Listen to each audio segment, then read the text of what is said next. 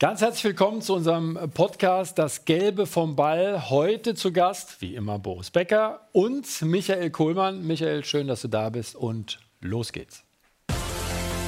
Das Gelbe vom Ball. So, erstes Thema, das ich mir mal so rausgepickt habe. Lass uns mal ein bisschen über den deutschen Nachwuchs reden. Äh, in Tennislanden, du bist natürlich äh, am Nabel sozusagen. Äh, deutsche Jugendmeisterschaften. Kommt was nach, auf äh, die wir uns freuen können? Ja, auf jeden Fall. Also jetzt bei den deutschen Jugendmannschaften draußen muss man ja immer sagen, da wird ja nur die, werden nur die Altersklassen U16, U14 mhm. und U13. Also U14 äh, ist nur, sind nur die 14-Jährigen, dass ja. man einen äh, Jahrgang wirklich mal ganz äh, explizit sehen kann, also auch mal, wie der in der Breite aussieht.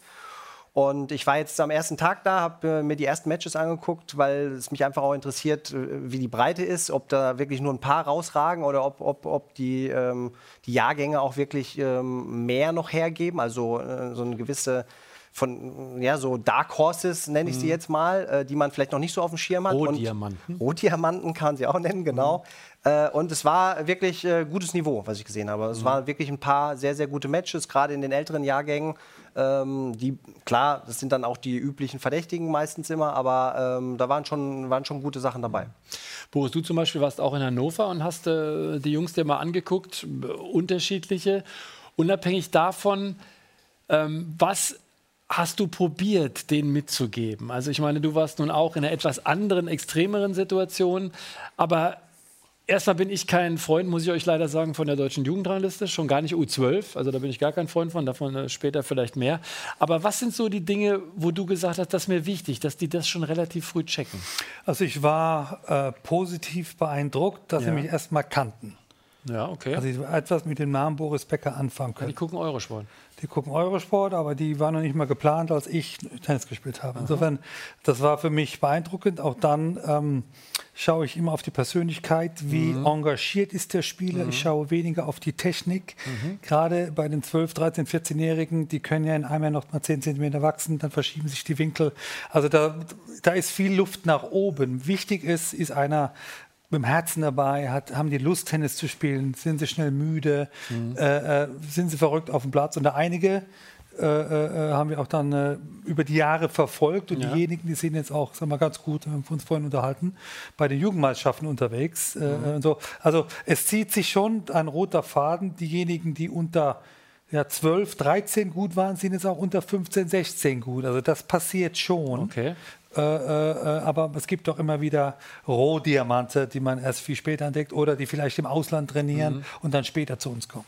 Und die interessieren mich besonders, weil ich finde, das ist die Kunst dieses Scoutens, ne? dass du sagst, wir müssen ja auch mal nicht ergebnisorientiert denken. Also wer hat sich jetzt bei dem Jugendturnier in Detmold gut durchgesetzt, wer war vielleicht bei einem TE-Turnier erfolgreich.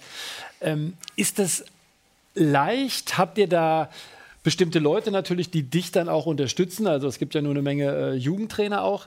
Wie ist das so von der Herangehensweise? Also sucht er auch gezielt, dass er sagt, jetzt nehmen wir mal einen in diesen Lehrgang rein, wo sich erstmal alle wundern, weil sie sagen, also Moment, der ist doch nur Nummer 23 in Niedersachsen. Was wollt er denn mit dem? Gibt sowas?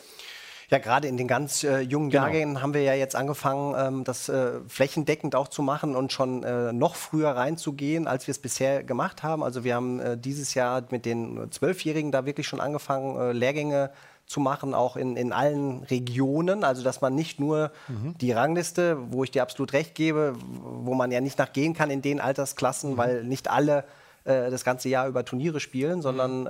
ähm, haben da die einzelnen Regionen abgeklappert und haben wirklich äh, ja, 40 bis 60 Jugendliche äh, uns angeguckt und ähm, haben da, und, und, da bin ich absolut bei Boris, das, das, das Entscheidende finde ich auch immer ist, äh, wie ist die Einstellung, äh, ne? hat er Spaß daran, ähm, ist, ist, die Motivation am ersten Tag genau wie am, am dritten Tag, auch wenn es mal nicht so läuft, ist er weiter dabei und, und, ähm, und das ist, glaube ich, eine gute Sache, ist gut angekommen auch und ähm, da sind wir jetzt dabei, das wollen wir jetzt aufbauen über die Jahre auch, dass wir da wirklich früher gezielt in die unteren Jahrgänge uns einfach eine Übersicht verschaffen, nicht schon explizit einzelne rauspicken, sondern mhm.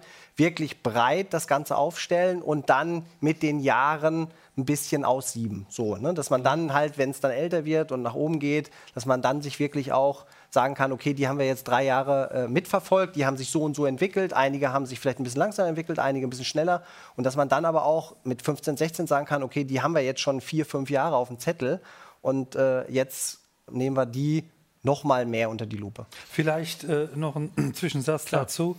Ich glaube, dass wir früher Fehler gemacht haben, uns zu früh auf zwei, drei zu entscheiden. Ich meine, es kann immer was schiefgehen. Die können mal die Lust verlieren, die können Verletzungen. Und jetzt machen wir das einfach breiter aufgestellt. Ja, aber auch einfach Wachstum, die, was du sagst. Ja, ja, ja, ja, aber auch, dass die Chance sich erhöht, wenn man ja. eben sechs oder zehn hat, dass einer von diesen etwas wird. Und früher war es mehr so zwei, drei, vierer Teams und das war's. Ich will das auch noch mal präzisieren, warum ich so ein Feind dieser U12-Rangliste bin. Boris, mich interessiert, was du dazu sagst. Ich glaube, dass zu sehr dann ergebnisorientiert gespielt wird. Das heißt, dass der Bezirkstrainer oder vielleicht auch Landestrainer sagt, pass mal auf, wir brauchen den Titel, aber jetzt ömmel halt die Kugel mal rein und geh halt mal nicht ans Netz, auch wenn du es möchtest. Gibt es eine Chance, siehst du eine Chance, dass er irgendwann mal sagt, ich glaube, in Spanien gibt es eine Jugendrangliste, ne, durch alle Jahrgänge, ist also ganz anders aufgebaut. Ähm, siehst du da eine Chance, dass man das so ein bisschen aufbrechen kann, dass wirklich jemand in diesem Alter, ich meine, da musst du doch erstmal dein Tennis entwickeln. Gut, ich bin also da auch da geteilter Meinung. Okay. Äh, das macht es auch dann spannend. Äh, äh, also es ist schon wichtig, um den Sieg zu spielen, weil mhm. das muss man auch lernen. Mhm. Und Beispiel Zverev, äh, der hat jetzt nicht sein bestes Tennis gegen Kocoric, hat aber einen Weg gefunden mhm. zu, gewin zu gewinnen. So Ranglisten sind nicht ganz unwichtig, so ein bisschen wie Schule ohne Noten. Ich meine nur in der U12, ja? später ja. Ja, aber auch, auch da muss man, also einer gewinnt und einer verliert okay. und der gewonnen hat, muss irgendwo belohnt werden. Mhm. Ich bin bei dir, dass man trotzdem sein Spiel weiter verbessern muss und mhm. nicht nur, weil jetzt in vier Wochen eine, eine Meisterschaft ansteht, jetzt trainieren wir mal die Rückhandcross nicht mehr. Nee, das ist mhm. falsch. Aber trotzdem finde ich, die Spieler, die gewinnen, sollten belohnt werden. Okay, und äh, da wir gerade bei Sascha Zverev war, waren, was bei dem, finde ich, in der Jugend schon so interessant war, das war so ein Typ, der war schon als Jugendlicher so cocky, glaube ich, äh, ist die Fachsprache. Also weißt du, der stand auf dem Platz gegen den drei Jahre Älteren und du hast schon gemerkt, der hat irgendwie was Besonderes. Das ist ja wahrscheinlich auch ein Muster, nach dem er mal schaut. Wer hat dieses besondere etwas, auch wenn vielleicht die Ergebnisse noch gar nicht stimmen? Ja, also da gibt es auch, ähm, auch heute noch welche, also ja. die ja. so ein bisschen so dieses Auftreten ja. haben, aber ähm, es, es passiert dann leider nicht immer so dieser, also es ist ja nicht immer automatisch dieser Weg, wie ihn Sascha jetzt hingelegt hat, sondern es gibt dann auch welche, die äh, in, in, frühen Jahren damit mal gut durchkommen, aber mhm. es dann auch ein bisschen weniger wird, weil die anderen auch ein bisschen älter werden, erwachsener werden, da wissen auch gegen anzugehen und dann geht diese Cockiness mal so ein bisschen auch äh, äh, wieder runter. Ne? Also wird dann mhm. ein bisschen weniger. Also ich glaube, dieses Gesamtbild muss einfach passen. Klar, also so ein gewisses Auftreten auf dem Platz ist natürlich auch wichtig. Ne? Ein Selbstvertrauen zeigen, auch das mal ruhig äh, darstellen auf dem Platz ist, ist mit Sicherheit nicht verkehrt. Aber das muss irgendwo alles äh, schon im Rahmen sein. Also da muss dann auch ein bisschen die Einstellung dabei sein, äh, das Spielerische, die Klar. Technik. Also das Gesamtbild, glaube ich, das Gesamtpaket muss einfach immer stimmen. Das andere Beispiel dafür ist ein gewisser Rudi Mollecker. Na klar.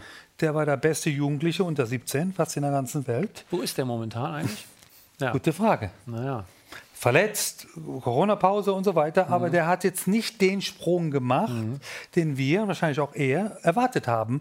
Gibt es Gründe dafür, Faktoren, da müssen wir nicht alles hier im Fernsehen bequatschen, aber das ist das andere Beispiel, wo mhm. ein erfolgreicher Jugendliche äh, erwachsen wird, also 18 spielt beim Herrenturnier mit und plötzlich, äh, weil er weniger gewinnt, weniger Selbstbewusstsein hat und dann geht die Formkurve nach unten. Ja, ja, das ist so ein Beispiel, was, ja, dann, was da bei Sascha zum Beispiel ganz anders war. Genau, genau. Ähnlicher Erfolg in jungen Jahren in Hamburg, äh, daran erinnere ich mich. Das sind dann vielleicht auch die ganz besonderen Spieler. Wie schwierig ist das für euch zu koordinieren? Es ist immer noch ein Problem, finde ich, schulische Ausbildung, die ja wichtig ist, und diesen Leistungssport, was in Amerika natürlich durch das System hervorragend funktioniert, Highschools und so. Gibt es da Entwicklungen in Deutschland noch, dass man sagt, das müssen wir irgendwie anders anpacken?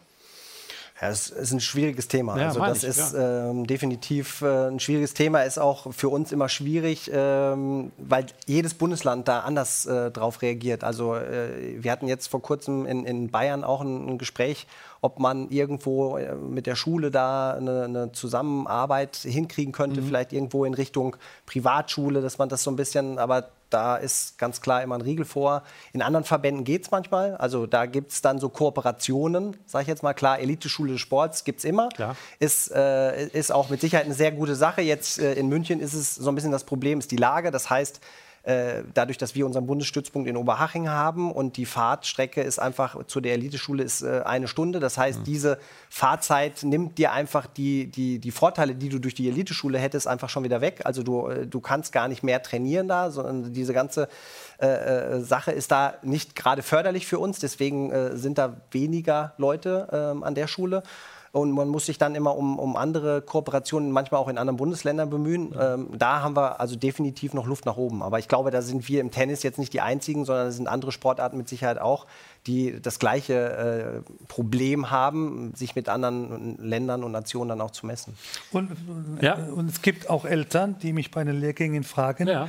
ob, sie der, ob meiner Meinung nach der Junge jetzt von der Schule soll. Mhm und sage ich, bitte fragen Sie mich diese Frage nicht. Ich ja. kann niemals die Verantwortung über einen 14-, 16-Jährigen nehmen. Mhm. Wenn er sich morgen verletzt, dann war es das. Mhm. Also ich bin immer, dass solange es geht, der Jugendliche die Schule beenden soll, mhm. Abitur oder so studieren. Und wenn er dann im Erwachsenenalter der Meinung ist, er kann es jetzt mal probieren, Tennisprofi, okay.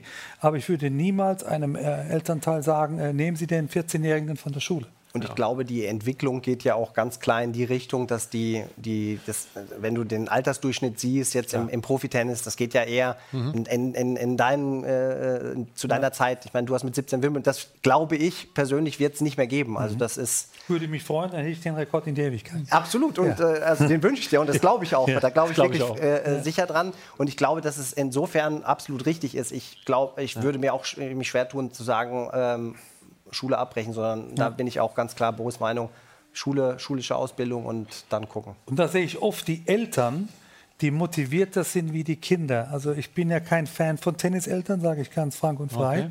Und das sehe ich auch schon bei jungen Kindern, wo der Vater und die Mutter so engagiert sind und, und, und was weiß ich, sie sich da erträumen von der Karriere ihres Kindes. Kommen wir zu ein paar Themen und damit äh, herzlich willkommen zurück, die uns derzeit bewegen. Ich möchte weil wir Boris schon hier haben, natürlich mit dem Joker anfangen. Wir haben viel darüber geredet, Disqualifikation, waren uns eigentlich alle einig, dass man sagt, das war schon okay. Wie hast du das jetzt vom Fernseher empfunden, was da passiert ist? Ja, also ehrlich gesagt, ich, ich saß auf der Couch und ja. ähm, hatte gleichzeitig noch meinen Laptop irgendwie auf dem, mhm. auf dem Schoß und habe mir das Match angeguckt und hatte eigentlich das Gefühl, der Novak hat das Spiel unter Kontrolle. Habe so aus äh, rein Interesse halber weitergeguckt, weil ich mich es einfach immer interessiert. Ich bin fasziniert vom Novak, wenn er gut spielt und äh, auch zu sehen, wann er dann so gefühlt noch mal einen Gang hochschaltet. Ähm, und war dann ein bisschen schockiert. Also man, man, man hat das ja gar nicht so in dem ersten Moment richtig mitgekriegt, sondern man hat dann Geräusche gehört. Ich dachte dann, okay, was, was ist jetzt passiert? Ist eine, vielleicht hat einen Herzinfarkt oder ist übrigens seinem Gegner auch so. Ja, ja, also man, man sah das dann hinterher, wurde es ja wiederholt und wiederholt und dann hat man gesehen, dass, äh, dass der Pablo da genauso reagiert hat ähm, und ähm, war mir nicht so richtig klar und dann in den Zeitlupen konnte man dann nachverfolgen, wie das passiert ist, zustande gekommen ist. Und als sie dann am Netz standen, war mir eigentlich klar, dass es nur eine Entscheidung geben kann. Also auch wenn es mit Sicherheit unabsichtlich war, also das ist ja äh, unbestritten, aber ich, ich glaube, wenn du in, in der Situation, in, in, äh, bei so einem Match, äh, ja, einen Linienrichter so triffst, dann ist das halt eine, eine klare Disqualifikation. Boris, kann man dann sich so runterfahren oder muss man so beraten werden, dass man unbedingt nach so einem Vorkommnis, das menschlich vielleicht auch verständlich ist, weil er hat es nicht mit Absicht gemacht, muss man klar sagen. Aber ich glaube, was er auf keinen Fall hätte machen dürfen, war die Pressekonferenz nicht zu besuchen. Da hätte er viel glatt bügeln können.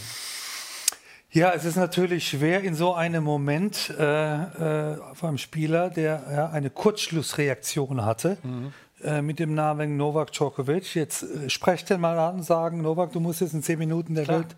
Schwer. Ja. Das ist ganz schwer.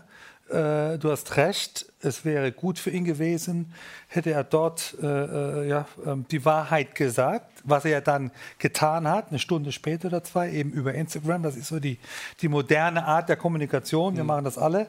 Ähm, aber es sind nochmal, es sind keine Computer, es sind keine Maschinen.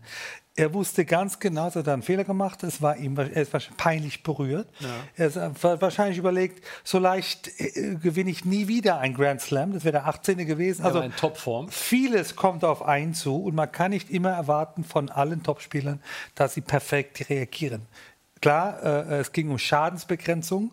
Ich glaube, auch am nächsten Tag die Reaktionen. Äh, es ist begrenzt worden. Es hätte aber natürlich noch etwas besser sein können. Ich denke auch so ein bisschen an Folgeschäden, weißt du, weil wir haben immer schon gesagt, er ist, und äh, wir haben ihn ja oft genug auch zu Besuch gehabt, du kennst ihn sehr genau äh, nach drei Jahren, er ist ja wirklich auch ein herzensguter Mensch, der unglaublich viel macht, worüber er gar nicht redet. Aber dieses, ich denke halt immer an diese Situation, weißt du, er spielt gegen Federer, er spielt gegen Nadal und er hatte immer das Gefühl und man hatte das Gefühl, die Mehrheit war nicht gegen ihn, aber für den anderen.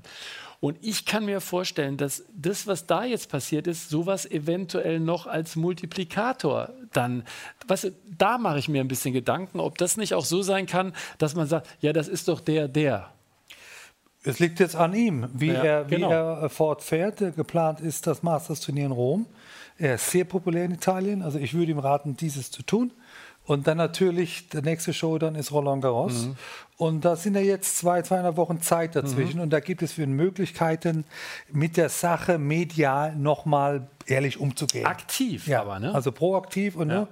ne, äh, ich glaube, die Überlegungen sind auch da. Also ich ist ein intelligenter Junge, hat seine guten Leute um sich. Aber in dem Moment, kurz nach dem Spiel, du hast mich ein, zwei Mal nach dem Spiel erlebt. Mhm. Also ja, da sind wir brandgefährlich. Wenn da irgendeiner sowas. mit einer dummen Frage kommt, da geht es auch schon mal so. Also jetzt nicht du, aber du weißt, was ich meine. Nein, so, natürlich. In so einem Moment, da, ist, da, da brennt die Sicherung durch. Absolut. Es ist bei dir passiert auf dem Platz. Wir sind, wir sind emotionale Spieler und ich meine, was, was, was für ein Druck auf den lastet. Mhm. Die ganze Welt wartet bei ihm fast auf einen Fehler. Ja. Und der ist da Hast passiert und deswegen hat er eben so agiert. Aber der wird das wieder gut machen. Aber ja, die Leute werden sich an die Disqualifikation von Novak Djokovic bei den News Open 2020 noch lange erinnern. Und dann kam ja das, und ich finde die Idee eigentlich wunderbar, dass du sagst, du gründest jetzt eine Interessensgemeinschaft. Ob der Zeitpunkt jetzt gut war, hm, ist egal. Aber auch das war ja ein großes Thema bei den US Open, wo sich dann 50 Spieler versammelt haben. Mittlerweile sind es ein paar mehr. Was hast du im Vorfeld davon mitbekommen? Weil es gab ja auch ein paar Mails und so. Mittlerweile hat man das auch aufgeweicht, dass man sagt, naja, die Ladies müssten schon hinzu, was äh, wir zum Beispiel absolut begrüßen. Wie hast du das so empfunden, auch vom Zeitpunkt her und der Art und Weise der Kommunikation? da muss man ja zu sagen, dass das schon das Thema schon sehr, sehr lange ja. ähm, im Raum stand. Schon zu also, Roddick-Zeiten. Schon zu Roddick-Zeiten genau. auch. Ne? Also wirklich, ähm, und, und gerade Novak sich da sehr äh, eingesetzt hat, ja. äh, würde ich sagen, in den letzten 18 Monaten. Also das ist, ich habe es äh, in Australien beim Players Meeting, war ich, äh, mhm. Äh, durften die Coaches dieses Jahr auch mit, da äh, saß ich mit im Raum da war das schon ein Thema und da hat Novak so ein bisschen das schon vorgestellt und, und da hörte man schon, dass das jetzt kein, keine Sache von heute auf morgen war, sondern dass das schon ein Jahr vorher geplant war. Und in, in, insofern glaube ich, dass die Idee als solche, dass man sich als, äh, dass die Spieler sich zusammentun und ähm, sich besser vertreten oder zusammen äh, stärker dastehen als in dieser, in diesem Interessenskonflikt der ATP, wenn man das jetzt mal so sagt, weil da, da sind, du hast ja 50 Prozent Turniere und 50 Prozent Spieler. Das heißt, diese so ist die ATP aufgebaut. Mhm. Und on top hast du den CEO. So, mhm. das heißt, dass die, die drei Board-Members der Turniere und die drei Board-Members der Spieler, wenn die über etwas abstimmen und wenn es da irgendwo ähm, Interessenskonflikte gibt, was ganz normal ist, weil Spieler und Turniere können nicht immer die gleichen Meinungen haben, mhm. müsstest du eigentlich immer eine Patt-Situation haben. Weil äh, das, das geht nicht. Oder einer von den Turnieren oder den Spielervertretern wechselt die Seite. Und das ist, glaube ich, also beziehungsweise das weiß ich, das ist in den, in den Jahren, aber in den letzten 10, 20 Jahren immer mal wieder passiert und leider halt immer eher für die Turniere entschieden worden. Und insofern ist das, äh, so wie Boris auch sagt und, und wie du das auch sagst, dass es von den Roddings-Zeiten ja schon äh, ja. ein Thema mal war, ist das irgendwie immer wieder größer geworden. Und ich gebe dir vollkommen recht, der Zeitpunkt jetzt, in der, in der jetzigen Situation und so ein Thema äh, Preisgeld, dass man mehr Preisgeld haben will, wo Turniere ums Überleben kämpfen und wo, die, wo es der Wirtschaft, wo es Leuten nicht gut geht, wo es durch die Corona-Krise, wo halt viele Leute geschädigt wurden, war mit Sicherheit, ist oder ist mit Sicherheit nicht richtig. Aber die Idee als solche, ähm, glaube ich, äh, ist für die Spieler oder wäre für die Spieler eine gute Sache. Du hast es mal sehr gut erklärt und was du vergessen hast, war, die Turniervertreter und die Spielvertreter, das ist eine Pattsituation. Mhm. Und dann entscheidet der CEO der ATP. Genau. Aber in den, was glaubst du, wie oft hat er in den letzten 20 Jahren entschieden? Also wie oft musste er entscheiden? Weil das wäre bei 3-3. Keine Ahnung, wie viel? Einmal. Siehst du mal. Und das für die Turniere. Wo, nee, ein, äh, wo er da ja. in diesem einen Mal war. Ja. Aber ich, nur, das Ach kann so. ja eigentlich nicht sein, dass er nur einmal entscheidet. Eigentlich müsste er bei vielen Sachen entscheiden. Ne? Involviert also, sein. Ja, er hält sich da raus. ist ja auch verständlich, weil er ja irgendwo beide vertritt. Also genau. ist ja, das kann ich schon verstehen, aber. Und deswegen der Grund für die eigene Spielergewerkschaft. Ja. Also das kann ich voll und ganz nachvollziehen. Gibt es doch auch in jeder Sportart. Ja, ja, in Amerika ist das gang und gäbe, da regt sich doch kein Mensch drüber auf. Nee, nee. Boris, Frauen müssen da in ein solches Board rein. Ich sage ja, du sagst? Nee, auf jeden Fall. Also das ist bewiesen jetzt, dass die sogenannten Combines Event, die, die äh, Turniere von Männern und Frauen, die erfolgreichsten, die populärsten, die haben, machen das meiste Geld, mhm. äh, ist auch für mich am schönsten anzusehen. Also jetzt nur Männer-Tennis wäre mir zu langweilig, nur Damen-Tennis ja. hoch. Mich freut es, dass wir hier mal ein Damen- und Herren-Match haben. Und so geht es auch den meisten Turnieren jetzt ähm, äh, hat mich stutzig gemacht, dass der Chef der WTA ja. noch gar nicht mal wusste von dieser Entscheidung. Siehst du mal, ja. wie die organisiert sind. Das ist ein ganz anderes Problem, was die haben. Ich glaube, in dem Fall liegt es mal ausnahmsweise nicht an den Männern. Und du hast auch schon einen interessanten Punkt gebracht. Also sehe ich eins zu eins so, auch was man von der WTA hört. Mittlerweile hat übrigens der Joker auch schon mit der einen oder anderen Lady gesprochen, mhm. wie Serena Williams. Boris hat die klare Forderung, dass er sagt, aber dann müssen sich auch mal ein paar Damen, ähnlich wie das zum Beispiel Djokovic macht, mal auf die Hinterbeine stellen und auch mal aktiv werden. Also weißt du, du musst dann auch diese Rolle, die Osaka jetzt Black Lives Matters, finde ich, vorbildlich eingeht. Also was uns so ein bisschen fehlt, glaube ich, Boris, ich glaube, darauf läuft es hinaus, mhm. dass man einfach mal zwei, drei Spielerinnen hat auf der Tour, die Einfluss jetzt haben oder bald, die auch mal richtig aus dem Quark kommen. Siehst du das auch so? Ja, absolut. Finde ich auch. Also ich glaube, dass äh, Serena Williams mit Sicherheit eine ist, die das übernehmen könnte, ne? weil das ist so immer ja. noch das Gesicht und die, die Person der, der WTA. Das, das Wort hat Gewicht, ne? Also Absolut. Also wenn die ja. was sagt, glaube ich, das, das, das hat schon nicht nur Gewicht, sondern das ja. hat schon mehr. Ähm, und, und vielleicht eine Simone Halep. Ich, ich, also bei den Damen weiß ich jetzt auch nicht Aber so, wer, nicht so typ, wer so stimmgewaltig ist. Ne? Also, Was mit Osaka? Ja, wäre mit Sicherheit eine, ne? die, die äh, wahrscheinlich äh, eine Meinung hat und auch eine Meinung dann öffentlich mal vertritt. Mhm. Ne? Also darum geht es ja, dass du dich auch mal vorne hinstellst und dann auch mal einen Standpunkt vertrittst. Und, und ähm, äh, klar, also ich bin absolut auch äh, Boris Meinung und auch deiner Meinung, dass die Frauen da definitiv auch reingehören. Äh, ich sage nur mal kurz, äh, Ash Barty ist die Nummer 1 der Welt auf der Damenrangliste. Mhm. Die habe ich seit einem halben Jahr nicht mehr gesehen, gehört. Die darf er nicht reißen. Mhm. Aber das wäre eine Spielerin. Simone Absolut. Halep ist die Nummer 2 der Welt. Ja, das, das, sind Führungspersönlichkeiten für die nächsten Jahre. Ich weiß auch nicht, ob Serena die richtige Ansprechpartnerin ist, weil die hat eine ganz andere Agenda. Mhm. Die, die hat einen ganz anderen Traum. Äh, und ich sehe auch Sevina nicht in diesen Meetings stundenlang. Mhm. Das, da ist sie, glaube ich, drüber weg. Insofern mhm. müssen die jungen Damen, die müssen da mehr Verantwortung übernehmen. Die muss man in die Pflicht rufen und sagen, ihr müsst für eure Spielerinnen kämpfen. Es ist eure Karriere. Ihr seid willkommen. Äh, äh, aber der erste Schritt muss von euch ausgehen. Wenn ich überlege, mein lieber Boris, wie lange wir schon über Generationswechsel reden, wann ist es denn endlich soweit? Man riecht jetzt so ein bisschen was. Was meinst du? Endlich! Ja. Und es liegt nicht nur daran, dass Nadal und Federer nicht spielen und Djokovic nicht mehr im Turnier, sondern die jungen Wilden werden langsam zu erwachsenen Wilden. Und, und vielleicht mal ange angefangen bei Dominik Thiem, mhm. äh, der auch mit 27, äh, weiß Gott, nicht mehr jung genannt werden darf. Der ist im besten Herrenalter was Tennisspieler angeht, aber auch, auch die danach kommen. Das sind jetzt alle Spieler, die sind vier, fünf Jahre auf der Tour, haben Top Ten Erfahrung, waren Top 5. Ich denke da an Zverev natürlich, mhm. äh, die jetzt einfach, einfach jetzt da sind, wo sie hingehören. Und was ja immer auch jahrelang gesagt wurde, ja, früher diese Typen, da weißt du, ich meine auch zu deiner Generation mhm. oder vielleicht noch ein bisschen weiter früher, das waren noch richtige Typen. Ich finde, du hast auch heute tolle Typen, die du entsprechend in Szene setzen kannst, wenn sie jetzt den Schub schaffen. Absolut. Also ich glaube, dass dieser, dieser große Titel halt einfach fehlt. Ne? Das, ja. das macht dann noch mal den nächsten Schritt aus einfach. Und du hast, du hast super Charaktere, du hast super Typen. Aber ich glaube, dieser, dieser eine Grand Slam-Titel, der macht dann noch mal den großen, großen Unterschied aus, einen wirklich zu einem Superstar auch zu verkaufen bzw. aufzubauen. Also das, glaube ich, ist, äh, und jetzt haben wir es, bei News Open wird es ja so sein, ähm, äh, dass wir da einen haben, der einen Titel hat dann und ich glaube, dass das dann nochmal einen Unterschied macht, dass, dass vor allen Dingen auch die anderen dann denken, okay, der hat es jetzt geschafft, jetzt will ich es auch und wir können es auch schaffen. Wir sind nicht schlechter und, und, und wir haben jetzt die Chance, jetzt ist unsere Zeit.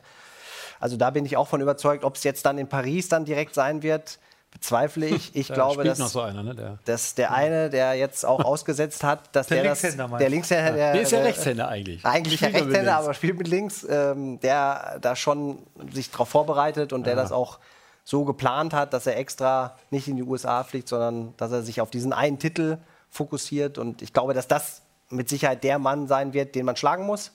Ähm, natürlich jetzt dadurch, dass Novak äh, relativ früh ausgeschieden ist oder beziehungsweise nicht mehr weiterspielen durfte, äh, ist der auch nicht zu verachten. Ich glaube, Novak äh, gerade, was man äh, bedenken muss, ist, dass es nicht mehr so warm wird. Die Bälle werden nicht mehr so hoch springen. Das äh, wird mit Sicherheit ein Vorteil für Novak sein, dass er richtig pressen kann, an der Linie auch vielleicht. Söderling, Nadal. Genau, hier. also äh, das, das, äh, auf das Match wollte ich hinaus. Und also die zwei werden mit Sicherheit da schon nochmal diejenigen sein, die man schlagen muss. Aber ich glaube schon, dass äh, auch die Dominik sowieso und, und auch Sascha und auch Medvedev vielleicht und Berrettini, dass die schon jetzt äh, äh, dran sind, da auch nochmal ein Wörtchen mitzureden. Ja, mach ja, du. Ne, aber äh, liegt es aber nicht auch ein bisschen an uns, also uns, Journalisten, Medien, Tennisfans, äh, auch an der Berichterstattung, dass wir so viel, so oft über Federer Mhm. und Djokovic und, und Nadal gesprochen haben. Klar, die haben unglaublich viel Aber gewonnen. wenn die alles gewinnen, Ja, Boris, ja, willst aber, aber, aber äh, wir haben auch wirklich äh, so stundenlang äh, äh, Hofnachrichten sozusagen von den Mhm, okay. drei Besten. Und dass also der Zuschauer, der das ja, für den wir das ja machen, der das wahrnimmt, irgendwann auch dann genug hat. Also wenn wir jetzt Mhm. mal eine halbe Stunde Federer und dann noch eine Viertelstunde Nadal Mhm. und dann reden wir noch mal zehn Minuten über Berrettini, das nimmt der Zuschauer gar nicht mehr wahr, Mhm. Weil er ihn auch nicht so kennt, weil er auch noch nichts gewonnen hat, kannst du sagen. Aber äh, auch wir müssen umdenken, das ist das Einfache, jetzt haben wir gar keine Wahl. Jetzt ist Dominik Team Topfavorit. Jetzt, jetzt kämpfen wir für, wir Deutsche für, für Zverev. Dass er hier, und, und jetzt kommt er viel mehr in den Fokus, als würde Djokovic noch drin sein, weil Djokovic ist, ja- wäre der Turnierfavorit gewesen. Ja.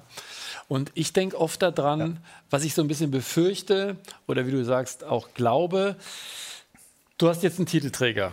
Wenn es aus deutscher Sicht super läuft, ist es Zverev. Glaubst du nicht, dass es zu viel an Reaktionen geben wird? Ja, aber die zwei waren nicht dabei und der ist disqualifiziert worden. Was übrigens zum Wettbewerb dazugehört, auch in jeder anderen Sportart. Glaubst du, dass es dann wirklich so ist, dass man sagt, yo, US Open Champion 2020, Spieler X, 23 oder 27 Jahre alt? Du weißt, was ich meine? Ja, ja, also äh, sicher äh, äh, gibt es immer Kritiker und die finden das, äh, das Haar in der Wie Suppe. empfindest du das? Also ich würde den, den 100% akzeptieren als Mhm. US Open Champion, Punkt. Und ich würde sogar sagen, unter beschwerten, Voraus erschwerten Das Voraussetzungen. darf man nämlich nicht vergessen. Weil also in dieser Bubble drei Wochen lang nur Anlage und Hotel, also ich hätte das äh, in der Zeit in meiner Karriere gar nicht mehr machen können, weil keine Lust gehabt. Also das muss man erst mal hinbekommen, unter diesen Voraussetzungen sein bestes Tennis zu spielen. Und ja, es haben äh, zwei abgesagt. Jetzt sage ich mal, Federer mit allem Verlauf hat die letzten Jahre US Open nicht besonders gut gespielt. Der Titelverteidiger war Nadal, dass der abgesagt hat, das tut weh. Okay, aber der hat auch nicht jedes Jahr US Open gewonnen. Insofern ähm, ist, ist die Leistungsdichte schon da und die absolute Weltspitze ist ja auch da. Und da muss ich die Damen ein bisschen kritisieren, weil sechs von den ersten sind haben nicht mitgespielt. Also bei der Damenkonkurrenz sage ich ja. Die Hälfte war, die Guten waren ja zu Hause. Das kannst du bei der Herrenkonkurrenz vielleicht ausgenommen einem nicht behaupten. Ja, das sehe ich ähnlich. Mir- Ich habe gerade irgendwie äh, einen Themensprung, aber weil wir auch jetzt über die Stars gesprochen haben, wir können uns ein bisschen Sorgen machen über den Davis Cup. Irgendwie. Was ist denn so die Gemengelage? Wie geht es da weiter? Also wird es diesen, gut, den Klassiker gibt es ja nicht mehr, das haben wir jetzt erfahren. Was ist so dein Gefühl? Ja, ich bin so ein bisschen überrascht worden, als ich äh, den Anruf bekommen habe von der ITF, Ja. dass, dass der Davis Cup äh, schon sehr früh abgesagt wurde. Ähm, äh, ja, man hatte damals noch geplant. Wann, wann ungefähr war das? Ja, das ist schon, also fast knapp zwei Monate her, also sechs bis acht Wochen so ungefähr, habe ich den Anruf bekommen. Für einen Wettbewerb, der im November, November stattfinden stattfinden sollte. Und zu dem Zeitpunkt war noch das Masters in Madrid geplant. Also das war noch, äh, das, da war sogar noch fest geplant. Drei Wochen davor Genau. quasi, ja, genau. Ja, also Madrid also- würde gehen. Aber draußen, das, das, das Tausender wäre gegangen, aber das zwei Monate oder einen Monat später, ja, sechs Wochen später, Davis Cup halt nicht. und dann, so. dann wurde es so ein bisschen so erklärt, dass es eine Hallenveranstaltung ist, was man ja auch nachvollziehen kann. Klar, Hallenveranstaltungen haben andere Auflagen, dass einige Länder nicht anreisen könnten. Also es, es, es war nicht so richtig schlüssig. Ähm, Es und- war schon sehr früh. Ne? es war sehr Also- früh und, und, und äh, dann haben sie immer von einer Verlegung geredet und für mich ist es keine Verlegung, weil wenn du jetzt guckst, äh, die nächste Partie ist äh, das Finalturnier 2021. Das heißt, es ist 2020, wurde einfach gestrichen. Also ja. klar, wir haben die Qualifikationsrunde noch gespielt im, im, im, im Februar. Also eine der letzten öffentlichen Sportveranstaltungen in, Deutschland. Deutschland. Genau. Und, äh, und, und jetzt geht es dann weiter für uns äh, im November 2021. Also da, das hat ja dann nichts mit Verlegung zu tun, sondern es ist einfach eine Streichung. Und, und das finde ich eigentlich für, für diesen Wettbewerb, dass man einen, einen Sieger sozusagen, auch wenn man sich darüber unterhalten kann, ob man jedes Jahr Davis Cup spielen muss, das ist ja ein anderes Thema. Aber das ist dann schon äh, irgendwo so ein Zeichen auch, dass es ja, dass man sich da schon mal ein paar Fragen stellen muss, ob das auch wirklich überhaupt weitergeht oder wie es weitergeht. Also dieses Thema Davis Cup, das treibt sicherlich dich auch um. Ne? Also ich meine, wir merken das ja zwischendurch, wenn wir, wenn wir quatschen. Hm. Wie siehst du die Sachlage? Also mir hat das Herz geblutet, ja, eben. dass der wichtigste Tenniswettbewerb über 100 Jahre alt an eine Fußballagentur namens Cosmos geführt von Gerard Piquet verkauft wurde. Hm. Ähm, die Zahlen waren unglaublich, deswegen kann ich es wirtschaftlich verstehen. Ja. Aber bei solchen Zahlen muss ich auch fragen, kann das überhaupt erfüllt werden, wenn jetzt die Quoten nicht kommen, wenn die Spieler nicht wollen? Und so wird ja noch viel, viel gemacht, dass eben die meisten Spieler gekommen sind. Gut, jetzt haben wir den Salat, jetzt haben wir das zweite Jahr und jetzt wird dieses ähm, dieser Davis Cup Final, wo, wo wir für uns qualifiziert haben, ich habe mich echt gefreut, da äh, äh, mit dir zusammen äh, das zu machen, Klar. wurde da einfach gestrichen wird einfach gestrichen, so in einer, in einer, in einer kleinen Meldung im Juni, äh, wo gleichzeitig das Masters-Turnier in Madrid stattfindet, ein paar Wochen vor. Und das wird dann so angenommen, so, ja, dann geht es dann nächster weiter. Also, wer ist denn da eigentlich verantwortlich? Wer muss da vielleicht sogar den Hut dafür nehmen? Mhm. Äh, das, so kannst du doch mit unserem Sport nicht umgehen. Habt ihr da als äh, sagen wir mal, Tennisnation überhaupt eine Chance, also sagen wir, zu sagen, Leute, jetzt klopfen wir mal auf den äh, Teppich mit den Spaniern zusammen, mit den Franzosen zusammen? Also ich bin einfach nur informiert worden. Ne? Ich habe einen Anruf bekommen ja. und man, mir wurde dann mitgeteilt, dass das so ist. Dann habe ich ein paar Fragen gestellt auch, wieso, weshalb, warum. Also und dass man natürlich auch Gerüchte hört und aber da wurde eigentlich gar nicht drauf eingegangen. Und man wurde so ein bisschen vor vollendete Tatsachen äh, gesetzt. Und das, äh, ich finde es halt auch äh, extrem schade, weil ich finde, der Davis Cup ist ja, ist ja äh, ein Wettbewerb, den du definitiv ohne Zuschauer spielen kannst. Also es ist ja ein neutraler Wettbewerb eigentlich, wo du dann Team gegen Team ausspielen könntest und äh, ich meine, Abgesehen davon hatten wir kaum welche. Also Nein, also und, und, und ja, da wollte ich drauf hinaus. Wir, hatten eh, wir hatten eh relativ wenig. Und auf der anderen Seite ist es aber so, ich, ist es ja auch äh, ganz gut fürs Fernsehen. Also ich meine, ja. das, das, das, gucken sich die Leute ja an. Klar. Ich meine, im November ist, ist, jetzt nicht mehr so viel. Und wenn dann Deutschland gegen äh, Serbien und ja. Österreich, wie es ja ausgelost war, das sind ja Partien, die man sich ja vielleicht auch mal anguckt. Ne? Also und, und ich glaube, äh, dass dieses ganze äh, Konstrukt äh, ja, hat nicht so gepasst und war ich eigentlich auch ein bisschen. Da muss ich jetzt auch den DTB in Schutz nehmen. Es gab eine Abstimmung und der DTB hat sich dagegen entschieden, mhm, hatte aber nicht die Mehrheit. Deswegen, also wir haben erstmal nichts falsch gemacht.